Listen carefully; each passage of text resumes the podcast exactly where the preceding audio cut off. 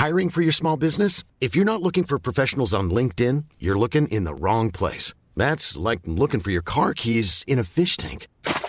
LinkedIn helps you hire professionals you can't find anywhere else, even those who aren't actively searching for a new job but might be open to the perfect role. In a given month, over 70% of LinkedIn users don't even visit other leading job sites. So start looking in the right place. With LinkedIn, you can hire professionals like a professional. Post your free job on linkedin.com/people slash people today.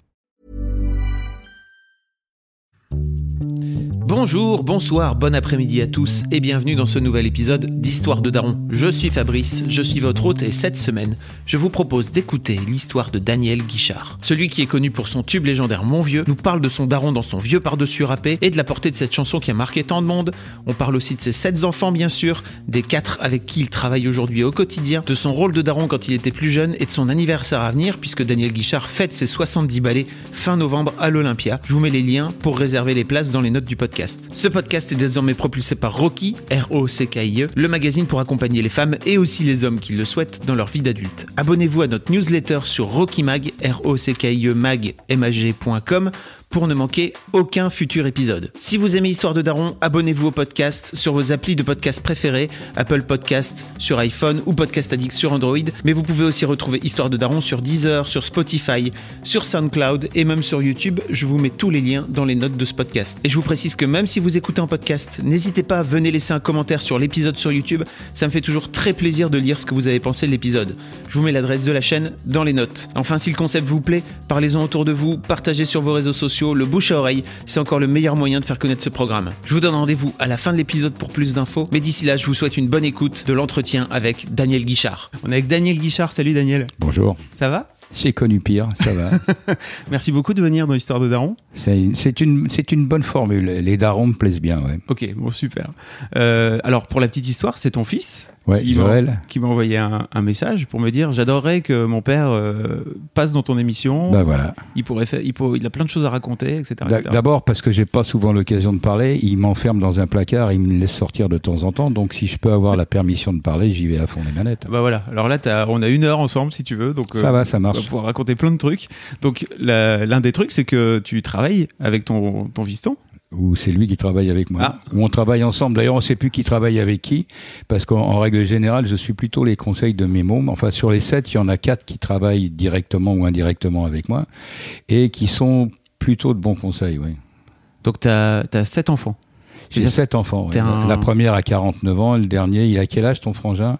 22, 23 22. Euh, tellement. Sais pas. Ouais, c'est pas ça, c'est parce que je, mes anniversaires, je les fête pas, et, ceux, de mes mômes, euh, je sais quand est-ce qu'ils sont nés, mais je sais pas, je sais plus quel âge ils ont. ouais. Ouais, je comprends. Donc, on est ici pour parler de- d'histoire de Daron. On est aussi par- ici pour parler de D'enfants. ta paternité, ouais. de comment Ouais, t'es devenu père, etc. Bah, Euh, L'image est simple, si tu veux. Ma fille est née à, à 49 ans, euh, et c'est vrai que j'ai la sensation et l'impression d'avoir toujours vécu chez mes mômes. C'est-à-dire que ça n'a l'air de rien, ça veut rien dire vivre chez ses enfants aussi, parce que un bébé, c'est des couches culottes, c'est un youpala, c'est des jouets, c'est des ballons, c'est des, des soldats, des vélos, c'est des coups de feutre sur les murs, c'est les enfants qui dorment pas bien, qui ont des fièvres, des choses comme ça. Donc tu passes ta vie à encadrer les enfants, à faire en sorte qu'ils aillent le mieux possible. Ils grandissent, ils sont pas trop chiants. Mes enfants n'ont pas été véritablement chiants, mais tu es toujours un petit peu sur le qui-vive, inquiet de ce qui pourrait leur arriver. Et euh, ils se succèdent. C'est-à-dire sept enfants euh, de 49 à 22 j'ai eu le temps d'être occupé et comme Joël est un peu dans le secteur, il habite là, Gabriel est venu quelque temps habiter euh, de nouveau. Gabriel, c'est son frère qui est un peu plus âgé, qui a une trentaine d'années, qui fait de la musique. Ils sont là, ils vivent leur vie ailleurs, ils reviennent. Enfin bon, il y a- on a la, la chance d'avoir plusieurs maisons de l'espace, ils sont là, et j'ai vraiment la sensation d'être chez mes mômes. Et comme leurs conseils actuellement sont plutôt bons, ma vie, mon décor, tout évolue intelligemment. ouais. Ça s'est fait assez naturellement, en fait, de finir Ah, par travailler avec tes enfants ou- Oui, oui, mais ça se fait naturellement. Moi, j'ai un côté tribal, euh, euh, patriarcal. patriarche, ouais. patri- non, mais pas patriarche. Un côté légèrement patriarcal, pas trop, parce que il arrive quand les, les trois frangins sont à table ensemble et qui disent des conneries, ça n'arrête pas de rigoler. Euh, ils peuvent être avec leur chérie, ça change rien. Ils sont toujours un peu débiles à rire. J'essaye même pas de m'immiscer dans la conversation. Ils m'écoutent même pas. tu veux dire que tu les laisses dire des conneries, c'est ça? Tu... Ah, ils sont très forts. À titre individuel, les trois garçons, les trois derniers, sont d'un humour mais redoutable. Les trois ensemble, c'est mortel, quoi. Leur chérie ne lutte même pas. Elles sont là, elles sont même pas désastrées, dévastées, rien. Elles se marrent et elles les laissent faire. C'est des gamins, enfin c'est des grands gamins qui sont très drôles. Ouais. C'est quoi comme style de connerie Oh non, c'est un racontable. Faudrait que tu viennes à la maison, tu vas comprendre. Comment t'es venu à, vouloir avoir des enfants, toi? Je sais pas, on m'a pas vraiment expliqué comment il fallait faire pour pas en avoir. Ah. Donc, euh, j'ai eu euh, ma première fille, euh, Genaël, j'avais 20 ans. Et puis après, il y a eu quatre ans après Armel. Et puis deux ans après, il y a eu Anaël. Et puis un peu après, il y a eu Emmanuel. Et puis après, il y a eu Gabriel. Après, il y a eu Joël. Et après, il y a eu Raphaël. Voilà. Donc les enfants, j'adore moi. J'adore les bébés. Je suis capable de de langer des bébés, de les changer, de les baigner, de les nourrir, de donner des biberons. Enfin, je sais faire ça. Tu as réussi à composer ça enfin, ah non, mais, non, non, mais c'était prioritaire. Ah. Et ça a toujours été prioritaire. C'est-à-dire que quand il y avait le choix entre euh, la carrière absolue et les mouflets, c'était les mouflets qui, qui, qui, gagnaient. Les trois premiers, euh, les trois premiers ont eu la, la, la, bonne et la mauvaise période de ma vie. C'est-à-dire le début, j'étais inconnu, on n'avait pas trop de pognon, on en avait pas du tout d'ailleurs. Et euh, le succès a commencé à arriver. J'ai fait beaucoup de galas, beaucoup de spectacles, beaucoup d'argent qui rentrait. Il y avait beaucoup de choses qui fonctionnaient il y a une espèce de confort relatif et sérieux qui s'est installé. Donc les premiers ont eu le contre-coup de papa pas souvent là, papa euh, qui faisait un peu le con, qui courait partout. Et puis je me suis relativement vite arrêté de ça. Pourquoi tu Trop pour toi Non, non, mais je détestais partir de chez moi d'ailleurs. Quand on fait le métier que je fais, euh, c'est pas un métier d'ailleurs. Quand on fait cette activité et que on n'aime pas partir, je déteste. Non, mais je déteste faire mes bagages. C'est pour ah. ça que on pose toujours les questions un peu gonflantes. Bon, vous êtes en camping-car Bah oui, je suis en camping-car. Il fait 7 tonnes et demie, il fait 10 mètres de long. On va pas passer l'année là-dessus. c'est un outil de travail. Mhm. C'est-à-dire des gens pourraient vous dire, oui, bah j'ai une berline. Voilà, je me déplace avec une voiture. J'ai un grand coffre. Et eh ben moi, je déteste partir en voyage. Je déteste partir euh, en, tournée. Pas, c'est le, le, fait de faire les bagages qui me gonfle. Mais une fois que tout est dans le, dans le camping-car, le coffre, les costumes, les guitares, les machins, tout est là, c'est fini. J'ai la maison qui roule. Et donc tu disais que tu avais je détestais à l'époque. Oui, c'est ça. Ah, mais je détestais, je détestais partir. C'est-à-dire, il fallait faire les bagages, il fallait remplir le coffre avec les guitares, les costumes, les vêtements, partir en gala, sortir tout dans la loge, chanter, remonter, aller à l'hôtel, repartir. Ça me gonflait. Tu faisais tout ça tout seul, même à l'époque euh Non, non, mais j'avais, j'avais des musiciens, j'avais des techniciens, mais il y avait tout un tas de choses autour. Il y avait tout un tas de choses. Je me suis arrêté plusieurs fois de chanter. C'est-à-dire que je finissais des, des contrats, des, des tournées, et puis pendant un an, un an et demi, je chantais plus. Ça me gonflait parce que c'était pas le fait de chanter qui me plaisait. Moi, je me suis toujours marié sur scène. je chante, ça m'amuse, ça m'amuse, je me trompe. Euh, les gens qui viennent me voir, ils viennent parce qu'ils m'aiment bien, et donc ça fonctionne. C'était tout ce qui était autour la, structure est, compliquée. Là, j'ai la chance d'avoir euh, euh, Joël qui, lui, est plutôt pointu au niveau de la production, au niveau de l'organisation. C'est très compliqué, c'est très sérieux la production de spectacle. Et tout ce qui est l'organisation autour est très sophistiqué. Alors, entre lui, sa sœur, qui est plutôt dans la communication presse et qui est, chante avec moi sur scène quand elle, quand elle a envie de faire chanteuse, euh, plus le petit qui fait de la com, Raphaël, ça va, c'est très organisé autour de moi. Ouais. Et c'est alors, avais comment comment dire C'était une volonté de ta part de vouloir travailler avec tes enfants Non, non, non, c'est eux qui sont venus. Ils ont vu que papa il, brassait. Euh, de temps en temps, j'étais à côté de mes pompes et quand, quand les choses me gonflent, je laisse tomber. Pas, la vie est trop courte, j'ai pas envie de m'emmerder. Et puis ils voyaient bien qu'il y avait des choses à changer, à transformer, à organiser pour que je sois euh, plus heureux. Donc leur souci numéro un, c'est on va faire ce qu'il faut pour que papa soit un peu plus heureux. Et à partir de là, bah, ils se sont mis les uns et les autres à des postes, à des places. Ils ont commencé à améliorer certaines situations, à, à arranger le côté promotionnel, à arranger le côté structure, à arranger le côté organisation. Et c'est vrai que ça fonctionne mieux. C'est fou. Mais je savais le faire tout seul. Sauf que quand on prend trois, quatre personnes qui travaillent vraiment bien, intelligemment, et c'est beaucoup de travail autour, et qu'on se dit je faisais tout tout seul, il y a des trucs que je foirais, mais je faisais beaucoup de choses tout seul. J'apprenais tout seul. Donc je me suis dit, euh, le boulot, ils le font vraiment bien. Et c'est très précis, d'un point de vue organisation, d'un point de vue droit d'auteur, d'un point de vue fiscal, d'un point de vue euh, hôtel pour toute l'équipe. Quand on, part, il y a une trentaine de personnes qui bossent. Donc faut, ça mange, ça dort, ça s'organise, il faut que tout ça soit pointu, on peut pas avoir des problèmes. Je, je suis le daron sympa avec mes mots. Pourquoi tu dis que tu es le daron sympa? Parce que ils sont efficaces et qui sont, moi je, les admire, ils sont respectables et, et ils m'emmerdent pas quoi. Mais si, je vais à côté, ils vont, ils vont me reprendre en disant papa t'es mal coiffé ou ta chemise c'est nul, euh, t'habilles pas comme ça ou voilà. Ils viennent pas me gonfler euh, sur le tour de chant, sur les chansons, mais ils me font des suggestions parce qu'ils se sont intéressés à tout ce que j'ai fait. Et je m'aperçois qu'il y a des chansons qui me citent quelquefois. Non, pourquoi tu chantes pas ça? C'est une chanson qui a 40 ans que Bon, je l'ai mise dans un coin, je l'ai enregistrée, je l'ai jamais chanté, et en fait, c'est un, un demi petit chef-d'œuvre, Et pour. Et eh ben, je fais. J'écoute, je me dis tiens merde, c'est vrai, j'avais pas pensé à ça. Je l'écoute, je la chante, et ils avaient raison. Oh. c'est bien. Bah plutôt, ouais. C'est quel genre euh, de père t'as été en tant que euh, quand, quand, ils quand je suis en colère et que je file des coups de pompe dans les portes ou et que je gueule comme un putois ou en temps normal? Bah, Les deux. Bah, c'est-à-dire quand, je, quand, je gueule, quand je gueule et tu l'as encore en vieillissant Ouais ouais, ça m'arrive rarement, mais de moins en moins souvent. Mais ça arrive quand je pique une grosse gueulante. Bon, en règle générale, il fallait que ça sorte et il y a plein de trucs qui, qui étaient un peu la cause de, ça. Mais sinon, je suis plutôt du genre euh, honnête, ouais. Je crois que je suis plutôt honnête avec mes mots. Je n'ai pas été chiant, je les ai pas, je les ai pas brimés, bridés, secoués. Ils voulaient faire un truc, puis c'était pas une connerie, ils y allaient, ils faisaient. tu les as éduqués dans une forme de liberté, c'est ça, tu as la sensation? Relative. Ils, se libèrent, ils, sont dans une liberté qu'ils gèrent eux-mêmes. Et ils le gèrent plutôt bien. J'ai une confiance absolue quand ils étaient mômes. Ils n'ont pas véritablement fait de grosses conneries. Ils ont fait des petites blagues d'adolescents, mais il n'y a rien de méchant. Et, ils ont été. Euh, ils ont analysé la vie, peut-être euh, à ma façon de voir aussi, je leur ai apporté aussi une forme de regard, et ils ont adapté leur vision de la vie des gens. Ils sont assez euh, percutants quand ils analysent quelqu'un. Tu as des souvenirs, toi, de, du moment où tu t'es rendu compte que tu allais devenir père? Euh, bah, J'ai appris que j'allais avoir une fille la première fois. Selling a little? Or a lot?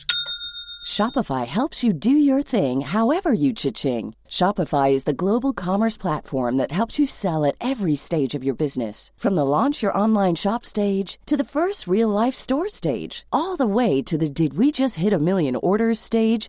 Shopify is there to help you grow. Shopify helps you turn browsers into buyers with the internet's best converting checkout. 36% better on average compared to other leading commerce platforms because businesses that grow grow with Shopify. Get a $1 per month trial period at Shopify.com slash work. Shopify.com slash work. I'm Sandra, and I'm just the professional your small business was looking for, but you didn't hire me because you didn't use LinkedIn Jobs. LinkedIn has professionals you can't find anywhere else, including those who aren't actively looking for a new job but might be open to the perfect role, like me. In a given month, over 70% of LinkedIn users don't visit other leading job sites. So if you're not looking on LinkedIn, you'll miss out on great candidates like Sandra. Start hiring professionals like a professional. Post your free job on linkedin.com/people today. Bon, bah ça s'est passé et puis c'était super et puis euh, et puis les autres enfants ont suivi et c'était bien. Moi, je me pose pas, j'ai pas pas trop posé de questions?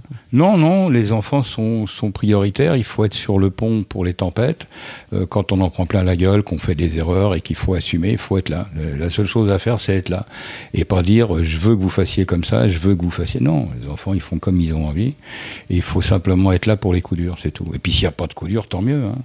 Quand tu dis faire des erreurs, tu parles de quoi en particulier On fait tout le temps des erreurs. On fait, des, on fait des erreurs de jugement, de relation. On, a, on, fait confiance à des gens. On, a, on fait des investissements dans euh, de l'activité, dans des travaux. Dans, euh, on fait toujours des erreurs. Elles sont plus ou moins chères à payer. Elles sont plus ou moins compliquées. Et les contre-coups, euh, bah, les contre-coups, faut les assumer. Donc les enfants, ils sont pour rien. Et quand on fait des erreurs quelquefois pas volontairement, ou même des malhonnêtetés du monde extérieur, faut les assumer. Et dans ces cas-là, il faut être là pour que tout le monde ait à manger, pour que le toit soit sur la tête et qu'il n'y ait aucun problème d'aucun ordre. Voilà. Et ça, fonctionne, ça fonctionne Son vieux par-dessus il s'en allait l'hiver, l'été, dans le petit matin frileux. Mon vieux alors cette fameuse chanson hein, dont tout le monde te parle, là on est arrivé dans la rédaction tout à l'heure, tout le monde a dit ah mon vieux, etc. Et tu disais euh, des anecdotes sur mon vieux, j'en ai des. Ah il y en a plein, mais parce que le, le problème est, simple, cette chanson, elle a 45 ans aujourd'hui, elle est sortie en 73. Ça veut dire qu'en 45 ans, il s'est passé tellement de choses pour tellement de gens, des gens que je connaissais même pas, que je soupçonnais même pas, des anecdotes, il m'en est arrivé de toutes sortes avec des inconnus. Euh, il m'est arrivé un jour dans un avion de ligne, on était sur un grand vol, un homme euh, très riche probablement, parce qu'on était en première, bon, on voyageait, et cet homme très riche euh, m'a parlé, au bout, au bout d'une heure, deux heures qu'on est en l'air, on en a pour une douzaine d'heures à, voler ensemble, il m'a dit, tiens, je voulais vous dire que votre chanson, mon vieux, m'a beaucoup touché, parce que ma vie, c'est un peu ça. Je lui ai dit, bah, écoutez, apparemment, au niveau financier, matériel, vous n'avez pas la Non, je suis banquier pas employé de banque, je suis banquier. Il avait une banque à lui, je lui ai pas demandé son nom ni sa carte. J'ai une banque, mais euh, mon père, je l'ai quasiment jamais vu. On le voyait un peu pendant l'été, mais il ouvrait la banque, il fermait la banque, on se voyait jamais et on se parlait pas. Et quand j'écoute mon vieux, bah, ça me fait la même chose parce que voilà. Et lui, c'est un banquier. J'ai eu un pâtissier un jour qui me racontait la même chose. Et j'ai eu des artistes de variété qui m'ont raconté ce que la chanson avait déclenché chez eux. Mais il s'est passé 45 ans, donc elle ne m'appartient plus cette chanson il y a des tas de gens qui disent cette chanson, c'était mon grand-père, c'était mon père, c'est la chanson préférée de mon père. Quand vous avez quelqu'un qui vient vous dire euh, français d'origine portugaise et qui le, père a demandé à être enterré avec son disque portugais. Mon vieux, il voulait être enterré dans son cercueil, il voulait le disque, mon vieux. Et pendant la cérémonie, il passe mon vieux. ce jour-là, je me suis dit, bon, il y a un truc là. Il se passe quelque chose de plus profond qu'une simple chanson. Tu as écrit cette chanson en 1964 Oui, en 72. L'album est sorti en 74, mais la chanson, elle sortait deux par deux, les chansons à l'époque. La chanson est sortie en 73. Elle avait été enregistrée déjà en 62 par des, des artistes qui étaient des copains de euh, Jean Ferrat, mais avec d'autres paroles. La majorité des paroles étaient beaucoup plus militante, beaucoup plus euh, sociale, chemin de fer, la misère. Enfin, il y avait des tas de paroles qui me plaisaient pas du tout. Donc, euh, comme j'entendais Jean Ferral à chanter à la guitare, j'ai demandé à changer. J'ai changé les paroles. J'en ai fait quelque chose de totalement autobiographique. Et ce que je chante, c'est ma vie. C'est comme ça que ça se passait avec mon père. Et voilà, c'était aussi simple que ça. T'as perdu ton père très jeune? 15 ans. T'avais 15 ans? Ouais. Ça n'a pas été... Euh, compliqué pour toi de devenir parce que père je m'en suis pas rendu compte de, de, de, cette perte quand j'avais 15 ans. Et quand je suis devenu euh, père, euh, j'ai pas eu le temps de m'en occuper. D'ailleurs, je me suis occupé du bébé, de la maman, et euh, on était, il y avait des merdes matérielles à, régler, et tous ces soucis, ils étaient prioritaires. Les états d'âme, on, on, les a pas. On a des états d'âme quand tout va bien et qu'on a plein de personnel qui fait tout le travail et qu'on a du temps pour réfléchir. Quand il faut aller au charbon, on n'a pas de temps d'avoir des états d'âme. Ok. ça le mérite d'être clair. Pour revenir, à, pour revenir à cette chanson, tu disais tout à l'heure que que il y, y, a des tas de gens qui ont, qui ont récupéré cette, cette histoire, cette histoire à titre personnel. À titre personnel. Oui, mais ce sont des émotions qu'ils ont à titre personnel. Par exemple, euh, les, les, les quelques personnes que j'ai citées, que ce soit le banquier, le pâtissier ou des chanteurs de variété très connus qui m'ont raconté leur histoire, ils ont raconté ce que moi je ressentais, c'est-à-dire cette incommunicabilité entre père et fils. Mais c'était d'autres générations. Mon père, personne l'a pris dans les bras pour lui dire je t'aime. Personne lui a fait des caresses, il savait pas ce que c'était. Ma mère non plus. C'est-à-dire que même eux, quand ils nous prenaient dans les bras, ce qui arrivait parce qu'ils ont dû nous prendre souvent dans les bras, ils nous disaient pas je t'aime. Euh, ma mère me l'a jamais dit ou elle me l'a dit à la fin de sa vie quand on disait je t'aime, mais parce qu'il faut le dire, mais on ne sait pas dire, parce que personne n'aura appris. Donc à partir de là, il y a des non-dits, il y a des silences, il y a est-ce qu'il m'aime, est-ce qu'il m'aime pas? Bon, j'ai pas eu le côté rébellion à la con euh, chez moi, le problème se posait pas euh, de cette façon. Et il y avait ce côté, on se parle pas vraiment des choses profondes. Et les générations d'aujourd'hui, par exemple, j'ai une anecdote très simple. Je chantais au Palais des Sports et au Palais des Sports, euh, il y avait le silence dans la salle, donc je chante, mon vieux, et puis derrière moi, il y avait mes musiciens, et puis il y avait ma fille qui chante euh, comme choriste avec la pianiste. Et puis j'ai appris que pendant que je chantais, mon batteur pleurait, mon guitariste pleurait, ma pianiste pleurait et ma fille pleurait. Bon, pour des raisons qui leur étaient personnelles mon guitariste parce que son père, il venait de le retrouver, il était très malade, il allait mourir. Mon, mon batteur parce que son père venait de mourir quelques semaines plus tôt. Ma, ma pianiste parce que son père était très très malade et qu'il allait aussi décéder. Et ma fille, elle pleurait et ses copines lui ont dit mais pourquoi tu pleures? Ton père il est là. Oui mais je sais qu'il va partir. C'est une notion que la nouvelle génération a. C'est-à-dire que ce n'est plus l'incommunicabilité, ça n'est plus je voudrais parler mais on ne se parle pas, c'est il est là, mais il va partir. Quand Dans un an, dans 5 ans, dans 20 ans, dans 50 ans, peu importe. On sait qu'il y a quelqu'un qu'on aime qui va partir. Mais les générations d'aujourd'hui, on dit, moi, tous mes enfants, je les ai pris dans les bras, je leur ai dit, je t'aime, même mon fils Joël, qui est, avec qui on bosse, des fois, je dis, ça va, t'es content de me connaître? Ouais, je t'ai dit que je t'aime? Non, bon, bah, ça va, je te le dis. Ce sont des choses, mais ce sont, ce sont des choses normales, mais il y a rien de plus beau qu'un enfant tout petit qui commence à parler, qui te prend dans ses bras et dit, papa, je t'aime. Moi, j'ai un pote milliardaire, euh, je lui ai dit, tu vois, tes enfants, les premiers pas, tu les vois pas parce que euh, tu as une nourrice qui s'en occupe très bien, donc, Monsieur, votre fils a marché. Ah bah très bien, il est au bureau, il, est en train de charbonner pour pas perdre de l'argent et pour en gagner beaucoup, et il n'a pas vu les premiers pas de son fils. Et puis, monsieur, votre fils vient de parler, il vient de dire papa, puis il vient de dire je t'aime. Voilà, c'est très bien. Et eh ben ton pognon, il sert à rien. Voilà, en gros c'est ça. Moi j'ai eu la chance, quasiment avec euh, tous mes enfants, presque tous, d'être là quand ils parlaient un petit peu, quand ils marchaient un petit peu, quand ils disaient papa je t'aime. Ça n'a pas de prix entre l'Olympia et ça, ça n'a pas de prix. Ah ouais, à ce point-là À ce point-là, mais vraiment. Ah ouais. Ah ouais. Mais tu dis ça aujourd'hui avec le recul euh, Non, non, je à l'époque, tu t'en rendais compte À l'époque, je disais ça aussi. Il a, il a fallu faire de temps en temps des choix. Mais quand il fallait aller charbonner sur des parkings d'hypermarchés ou dans des cabarets à la con ou dans des salles pourries, j'y suis allé parce qu'il fallait faire rentrer de l'argent. Ça me gênait pas du tout. Hein. T'as fait ça? Oui, bien sûr, oui. Même mon fils Joël, il était tout petit, il venait avec moi. Il était dans les coulisses et il regardait papa en train de chanter. Non, non, mais gars, il chantait, il, venait jouer de la batterie parce que quand il était tout gamin, il avait une dizaine d'années, et quand on finissait les spectacles avec tous les, musiciens et tout, on finissait, je faisais saluer les musiciens, les guitaristes, les choristes, les machins, tout le monde saluait, et à un moment, je faisais saluer le batteur, et il n'y avait plus personne à la batterie. Donc Joël, il allait, il tapait, il, apprenait un peu la batterie, donc il tapait, poum, poum, poum, poum, et dès que c'était fini, il tendait la main pour que je lui file, file du pognon. À chaque fois, à chaque fois, ça me coûtait 200 balles tu prends cher en plus. Eh. C'était en, francs, bah, ça faisait un petit 30 euros. C'est déjà pas 30 euros, c'est un beau dimanche, EO. Ah 30 euros la minute. c'est bien. Il ouais, ouais, Mais déjà tout petit, il avait le sens du spectacle. Il adorait le spectacle. Mais des trucs pourris, des galères, des machins où aller chanter, j'y suis allé. Ça m'a pas gêné du tout. J'ai pas d'état d'âme. Moi. moi, je sais que s'il faut euh, faire un, un, boulot difficile pour nourrir mes mômes, je l'aurais fait. J'ai toujours eu beaucoup de respect euh, pour tous les métiers qui, qui, soient ramasser les ordures, les machins, des trucs comme ça. Et parce que ce sont des métiers utiles. Donc il n'y a pas de saut métier. Donc il faut y aller. Euh, quand on se dit il n'y a pas de souci d'argent à la maison, tout le monde a à manger, tout le monde est habillé, le, loyer est payé, la maison est là, ça fonctionne. C'est le respect. D'ailleurs, il y a une anecdote un jour qui s'est passée.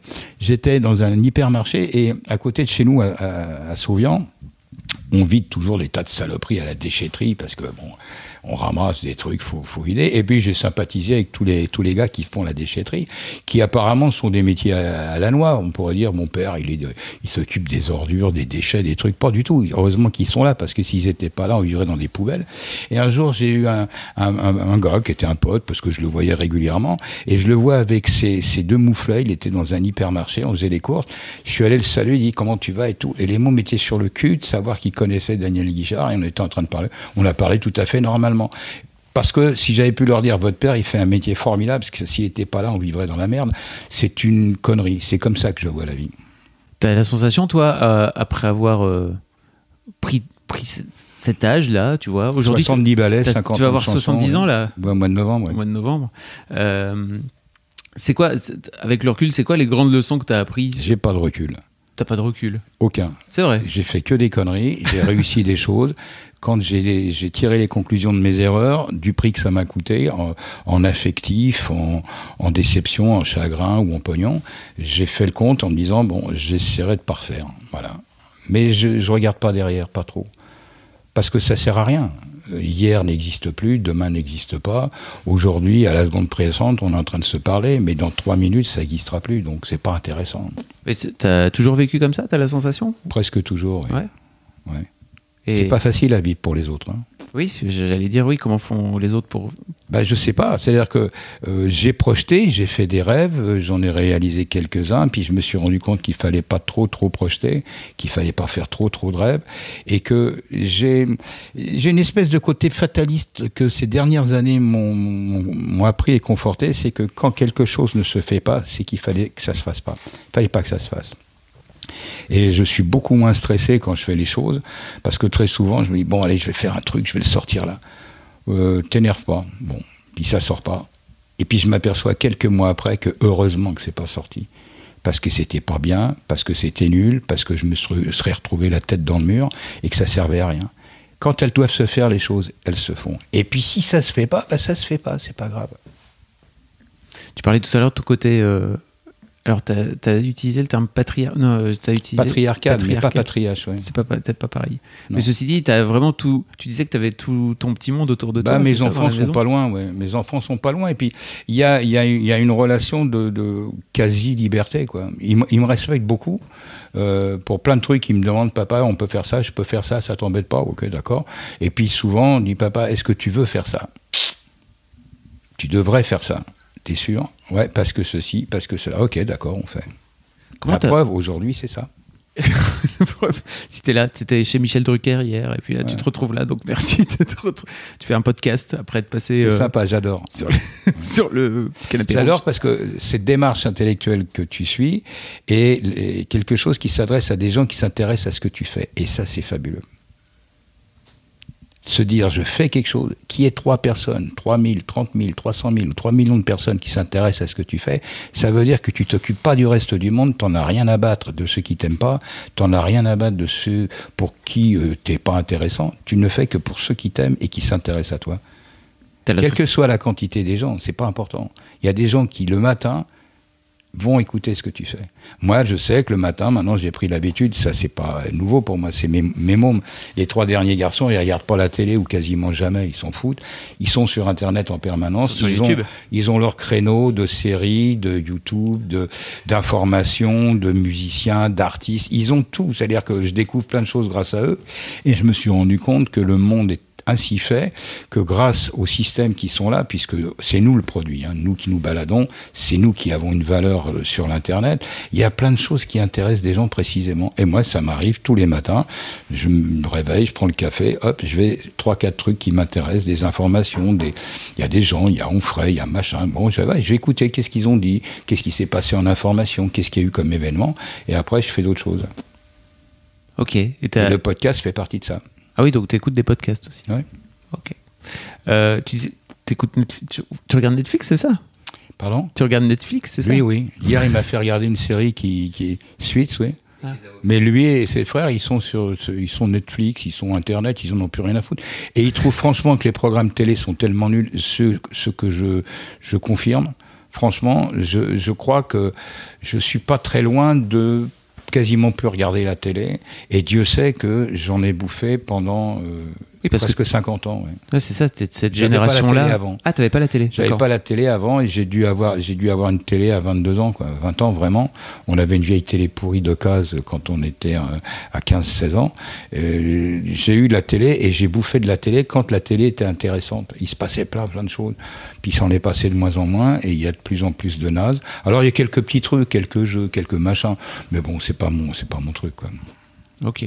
Comment t'as la sensation d'avoir euh, euh, d'avoir réussi à fédérer tes enfants comme ça dans, au travers de peut-être ton éducation Mais je je sais les pas. ai pas fédérés. Non, ils, je- ils ont suivi eux leur parcours. Mm. Ils s'entendent très bien entre eux. Mais vraiment, ils s'entendent très bien, ils sont très complémentaires dans leur cheminement, dans leur façon d'approcher. Quand ils ont des trucs à se dire entre eux, ils se les disent, ils se font, ils se font des redressements de cap euh, sans problème. Je les ai pas fédérés. Mais ça vient, ça vient d'une éducation, ça, non? C'est ma façon, c'est ma façon d'être. Donc ils adaptent leur façon d'être à mmh. leur vision du monde. C'est euh, que j'y sois un peu pour quelque chose, sûrement. Bon, on va même pas parler de génétique. Ils ont un peu de papa, un peu de maman. Non, non, ils ont, ils ont des cheminements qu'ils ont fait par rapport à leurs potes, par rapport à leur cheminement d'enfants, d'adolescents, euh, leurs réussites, leurs échecs, leurs potes sympas, leurs comptes potes, euh, leurs histoires amoureuses qu'on foirait, celles qu'on réussit. Bon, ils, se construisent leur vie et ils ont la sensibilité et le recul qu'il faut. Ok, je comprends. Comment tu, comment tu vois, toi, euh, tu parlais justement tout à l'heure des, nouveaux parents et des nouvelles générations, etc. Je mhm. Euh, je sais pas si as des, tes enfants ont des enfants?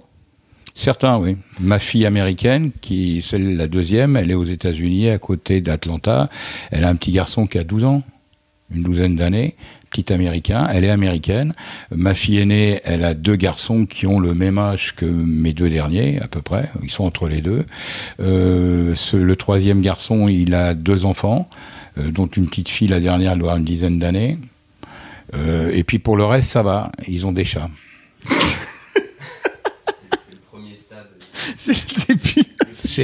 C'est voilà, ils ont fait. C'est le premier stade de la paternité, donc ils, ils attaquent, ils commencent avec les chats c'est c'est une forme de responsabilité aussi. Bah oui, parce qu'il faut, changer la caisse et quand le chat pisse dans le lit et tu, tu nettoies et tu es très énervé. Enfin bon, il y a toutes ces bricoles qui sont assez sympathiques. Faire en sorte de ne pas le faire mourir, quoi, le chat aussi. Non, non, non, non, mais ça, c'est, il faut assurer, il faut assurer. Je voulais te demander, comment tu, comment tu vois, toi, avec le recul? Alors, tu me dis que tu n'as pas de recul, mais peut-être que ma question est naze, tu vas me dire. Mais comment tu vois, toi, Elle les, est pas naze, les, nouveaux, les, nouveaux, les nouveaux parents, nouveaux parents. Alors, moi, je crois qu'il y a, il y a, il y a, il y a il y a plusieurs catégories de parents, comme il y a des multitudes d'êtres humains. Il y a les parents qui voudraient que les enfants suivent le parcours que eux ont prédestiné, et là ils ont tort. Il y a les parents qui voudraient que leurs enfants aient une vision du monde égale à la leur, avec une sexualité égale à la leur, et ils ont tort.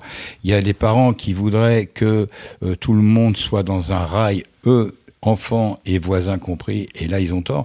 La première des choses, c'est d'être là pour les coups durs. Il faut avoir l'humilité d'être là que pour les coups durs. Il faut être comme les animaux. On élève les enfants jusqu'au moment où il faut leur dire T'es prêt pour y aller? Pas encore. Bah, reste encore un peu. Mais il faut pas dire surtout, t'en vas pas, reste là. chaque individu, chaque garçon, chaque fille grandit, a envie de tenter des trucs. Et si on s'y prend mal dès le départ, on a de très mauvaises surprises et on voit autour de nous de très mauvaises surprises parce que les enfants bah, n'ont qu'une envie, c'est de dégager. Que ce soit pour des histoires de cœur, de cul, de boulot, de pognon, de, choix, de relations de copains, ils, n'ont qu'une envie, c'est de vivre. Donc euh, moi, je crois pas avoir empêché mes enfants de vivre. Euh, je crois avoir été là quand il fallait, même si tous ne sont pas venus me demander mon avis par rapport à quelque chose qui se présentait ils ont su, su, faire comprendre à un moment, voilà, il y a ça, et puis euh, la porte a toujours été ouverte pour leur, leur, leur chéri, quoi. Et si tu, si, si déconner à un moment donné dans, dans l'idée que tu avais, toi, je sais pas. Si... Mais déconner, ça veut dire quoi? Ça veut dire que j'oublie que j'ai déconné moi-même, je suis con. Ça veut dire que j'ai été môme, que j'ai fait des conneries, que j'ai déconné gravement, que les très grosses conneries j'en ai faites, que euh, quelque part dans ma tête il y a une espèce de de, de, de, rangement de grenier un peu bordélique et je vais pas reprocher à mes enfants d'être ce que je suis. Mais par contre, je sais que par expérience, les conneries qui sont susceptibles de les faire, je les ai faites. Donc quand ils sont pas trop cons et qu'ils m'écoutent, je leur dis ça tu vas faire, j'ai déjà fait, voilà ce qu'il va falloir penser comme addition. Ça leur empêche, ça les empêche pas de faire cette connerie, mais comme ils ont déjà euh, une vague idée de ce que ça peut rapporter comme coup dur, ils s'engagent un peu moins. Ça les empêche pas de prendre des tartes parce qu'ils ont tous, tous mes enfants ont pris des tartes au niveau affectif, ils ont tous pris des coups au niveau confiance, au niveau amitié, ils, en ont pris parce que, mais ils en ont pris moins que si on n'avait pas fait une mise en garde. Ça aurait été beaucoup plus violent. Ça ne les empêche pas, euh, certains d'entre eux, de, ramasser comme il faut. Quoi. Mais bon, s'ils ont besoin, je suis là, c'est tout. Puis s'ils n'ont pas besoin, ils savent que je suis là quand même. On cru comprendre. Tu sors un, nouveau titre aussi? Oui, c'est-à-dire que euh, là, j'ai décidé une fois pour toutes d'arrêter de faire comme je fais depuis 40 ans et comme font à peu près tous mes camarades, c'est-à-dire on faisait des disques deux par deux dans les années 60, 70, 80. Et puis après, euh, quand on avait un succès, deux succès, on faisait un album. Et puis après, on s'est rendu compte qu'avec les CD, c'était économiquement plus rentable de faire un album parce qu'on le vendait plus cher que deux titres, entre le coût de fabrication et le reste. Et donc, tout le monde fait des albums ou a fait des albums. Et très souvent, on n'a pas de grands tubes dessus. On a des bonnes chansons, mais on n'a pas de tubes. Et petit à petit, eh ben, ça déglingue un peu le métier qu'on fait.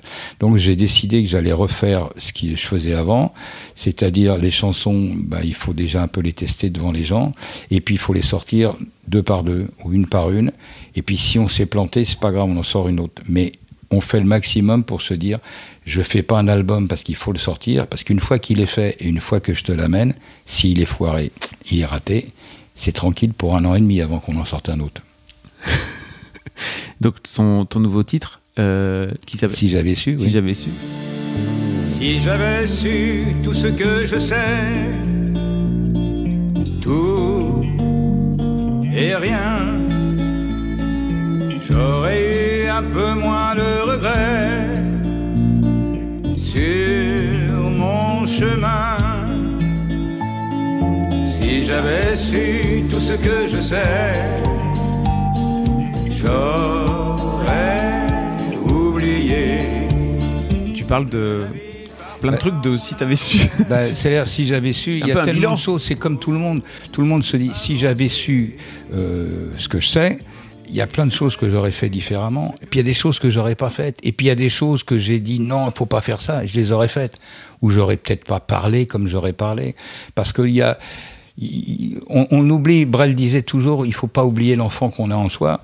Euh, il y a une réalité, il faut pas oublier ce qu'on est, ce qu'on vient d'être et ce qu'on a été il y a pas longtemps faut être stupide pour, pour empêcher des mômes d'être cons. Les mômes, ils font des conneries parce qu'on les a faites soi-même. Ou alors, si on est adulte et qu'on n'a pas fait une connerie, c'est chiant. Les enfants qui ont des parents chiants, ils n'ont qu'une envie, c'est de se tirer. Ça a le mérite d'être clair. Bah, je crois que c'est comme ça, ouais. Puis j'ai aussi, euh, pour, pour euh, pour un raisonnement, je disais il n'y a pas très longtemps, des parents qui, qui, qui, chassent leurs mômes, qui les renient parce qu'ils sont homo. Mais c'est des vraies conneries. Si tu des mômes euh, et que tu les renies parce qu'ils sont homo, prends un chien. Quoique les chiens dans la rue, ils s'enfilent aussi, donc c'est ça. C'est des trucs à la con. Les mecs, ils abandonnent leurs chiens aussi, donc euh, tu vois. Oui, oui, non, mais moi je considère que si on... putain, j'avais pas compris. non, mais ça fait rien. Les chiens dans la rue, ils sont... Non, non, mais ça fait rien. tu prends un seau d'eau et tu jettes. Tu prends un seau d'eau et tu jettes. Non, mais c'est une, c'est une approche humaine. Si tu as des enfants et que tu les aimes, tu les aimes pour la vie pour la vie. Et si, euh, quels que soient les choix de vie qu'ils font, euh, tu y es pour rien, et tu prends comme ça. Si tu les aimes, tu les aimes. Si tu commences à dire oui, j'avais envisagé, tu avais envisagé quoi? Qu'ils aient des enfants, qu'ils se marient, ils ont, ils peuvent pas se marier. Qu'ils soient garçons ou filles, on s'en fout. Bon. À partir de là, tes enfants, t'en as fait quoi? C'était des objets. Tu, les mettais au milieu des plantes à côté de la télé. T'es con, t'as rien compris. C'est une vision. J'aurais pu avoir un de mes mômes qui m'aurait dit Papa, je suis homo. Bon, bah alors? Ça change quoi? Je t'aime quand même, hein. Et je veux pas que tu sois malheureux. Ou malheureuse. Ça s'est pas présenté, mais ça aurait pu.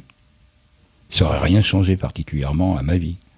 Par contre, ça aurait changé la leur, parce qu'à partir de là, ils auraient une vision un petit peu plus euh, saine de l'existence. Le côté exubérant, un peu folle perdu, me gonfle, hein, parce que j'ai travaillé longtemps à l'Alcazar, donc je connais. Il y a un côté folklore qui, qui, qui, m'emmerde un peu, le côté démonstratif. Mais je suis comme certains de mes potes homo qui disent, nous, on veut avoir le droit à l'indifférence point à la ligne, ça change. Les histoires de cul, comme on dit, ça regarde chacun et c'est pas quelque chose qui doit être un, handicap dans la vie. Ok. Ça aussi, c'est clair. ça a le mérite d'être clair. Tu vas faire l'Olympia? Ouais, tu vas fêter tes 70 ans l'Olympia, c'est pas mal. Ouais, ouais c'est pas mal, ouais, ouais, c'est sympa. Donc ah. pour l'instant, je suis pas en déambulateur, donc c'est sympa d'y aller, ouais. Bah, t'es encore jeune. C'est sympa de s'entendre dire que je suis, mais ouais, ça va, je suis encore jeune, oui. Non, mais je fonctionne bien. Le jour où je m'amuserai plus, je le ferai plus. Oui, c'est ça, c'est un peu l'idée, je pense. Ah, tout le temps, ça a toujours été ça, oui. Ok. C'est pas, pas beaucoup de pression à 70 balais de remonter sur l'Olympe, de remonter. Non, parce qu'on l'a fait quoi, il y a, il y a deux ans, trois ans. Il y a 2012. Ouais, 2012. Ah oui, ça fait quand même six ans. Ouais, ouais. Ça fait six ans qu'on a. Hein Le Grand Rex, c'était en 2015. Ah oui, on a fait, le, le- ouais, on a fait 2012 l'Olympia, le Grand Rex en 2015, on fait 2018 là. T'as ton agenda Oui, euh, mais c'est-à-dire que on se rend pas très bien compte parce que je suis, je suis très pote avec euh, Christian Soulabaille, qui est le directeur de l'Olympia, et on, s'appelle souvent, on se voit souvent, donc on a toujours l'impression d'avoir fait l'Olympia la semaine dernière. la classe. Oui, ouais, mais c'est bien, oui, ouais, ça fonctionne bien. Il n'y a pas de pression particulière. L'Olympia, c'est un des éléments de la tournée, des spectacles et de tout ce qu'on fait. Ça fonctionne. C'est pas un truc, enfin c'est pas une, une date particulière Non, pour toi. T'en as fait non, plein. c'est vrai donc, euh, Oui, non, il y a quand même plein de choses autour. Euh, c'est quand même une salle mythique parce qu'il y a, y a tout un tas de choses autour. Mais c'est la, la possibilité pour Paris, pour les gens de Paris et de la banlieue parisienne de venir. Et pour l'instant, on n'a encore pas fait de tournée dans la banlieue parisienne. Il y a des salles magnifiques en ce moment, dans, mais qui n'existaient pas il y a 20 ou 30 ans. Donc un jour, on fera une tournée de la banlieue parisienne. ouais. Écoute, je pense qu'on a fait, un- on a fait le tour. J'ai une question d'habitude que je pose à mes, à mes invités qui, Alors pause. qui, qui, mais ça marche pas pour toi, tu vas voir. Qu'est-ce que tu dirais à tes fistons et à tes enfants s'ils écoutent ce podcast dans 10 ans? Imagine.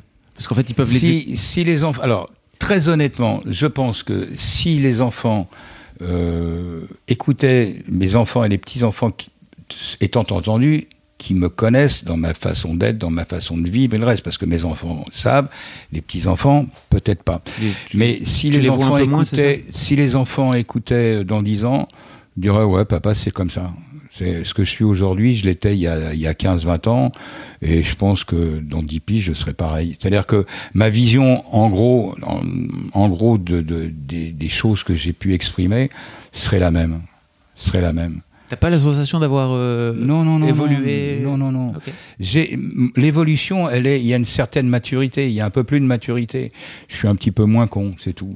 Mais en réalité, je suis euh, surtout un petit peu, comment dire, un petit peu, un peu moins péremptoire. C'est-à-dire, j'ai pas d'avis sur tout. Il y a des secteurs sur lesquels je j'ai pas d'avis.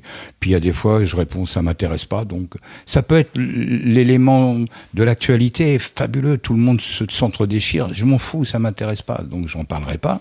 Et puis, je suis pas, je sais, je vais vous dire, c'est comme ça qu'il faut faire. Non. Si on me demande mon avis sur quelque chose, je donne mon avis, mais ça n'est que mon avis. Je parle pas au nom des autres. Bah, c'est la seule évolution intelligente que j'ai depuis euh, ces 30 dernières années. Quoi. Je suis un peu moins con. ouais.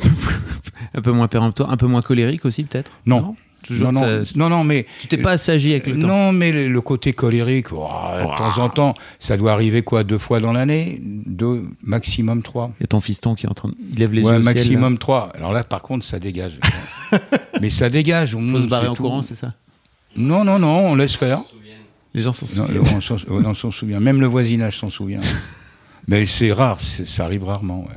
C'est-à-dire que, voilà, Ouais, ça c'est sympa ce qu'il dit parce que c'est- vrai que quand on analyse, ça a été des strates, des strates, des strates. De, de- et puis à un moment, c'est le truc de trop. Et boum, ça part. Et on dit, mais qu'est-ce qui t'arrive? Il est fou. Non, c'est que ça fait un moment que je mets en garde. Je suis, voilà, et puis boum, ça part. Alors je gueule, je claque les portes, mets des coups de pompe dans les portes. Et puis euh, je me calme, je me dis, bah, t'es vraiment naze, il fallait pas s'énerver.